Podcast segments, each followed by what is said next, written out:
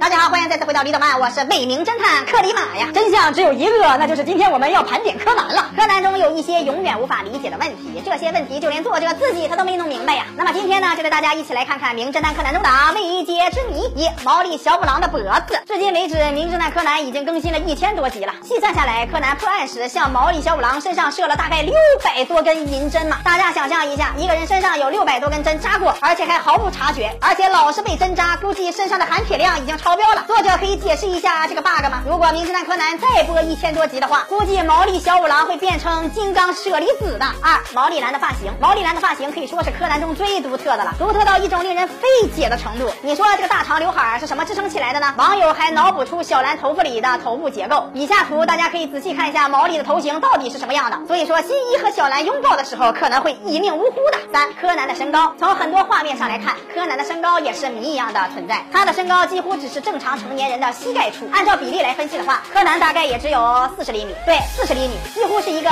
一岁儿童的身高。按照情况来说，小学生的身高最少也要一米二左右了，最矮的话也要一米一了。那这个四十厘米究竟是个什么设定呢？四无法理解的万能夏威夷。柯南总会说一句话，这可是在夏威夷谁谁谁教我学会的。柯南在夏威夷学会了开船、开车、开飞机、开火箭、开宇宙飞船等等。那么这个生活在夏威夷的神秘人到底是谁呢？大家应该都清楚，是他老爹。那么他老爹究竟是何许人也呢？竟然会如此多的技能？难道他是零零七吗？五死神柯南，这个细节就不用说了。柯南在哪哪就有命案，一年六百多起，平均算下来，柯南一天会诅咒死两个人。所以说，整个漫画界谁也没有柯南厉害。只要柯南还健在的一天，就会有源源不断的人遇害。所以在这里也要告诫大家，珍爱生命，远离柯南呐。李德曼每天十一点半和四点半都有更新，不要错过精彩节目。咱们下期再见。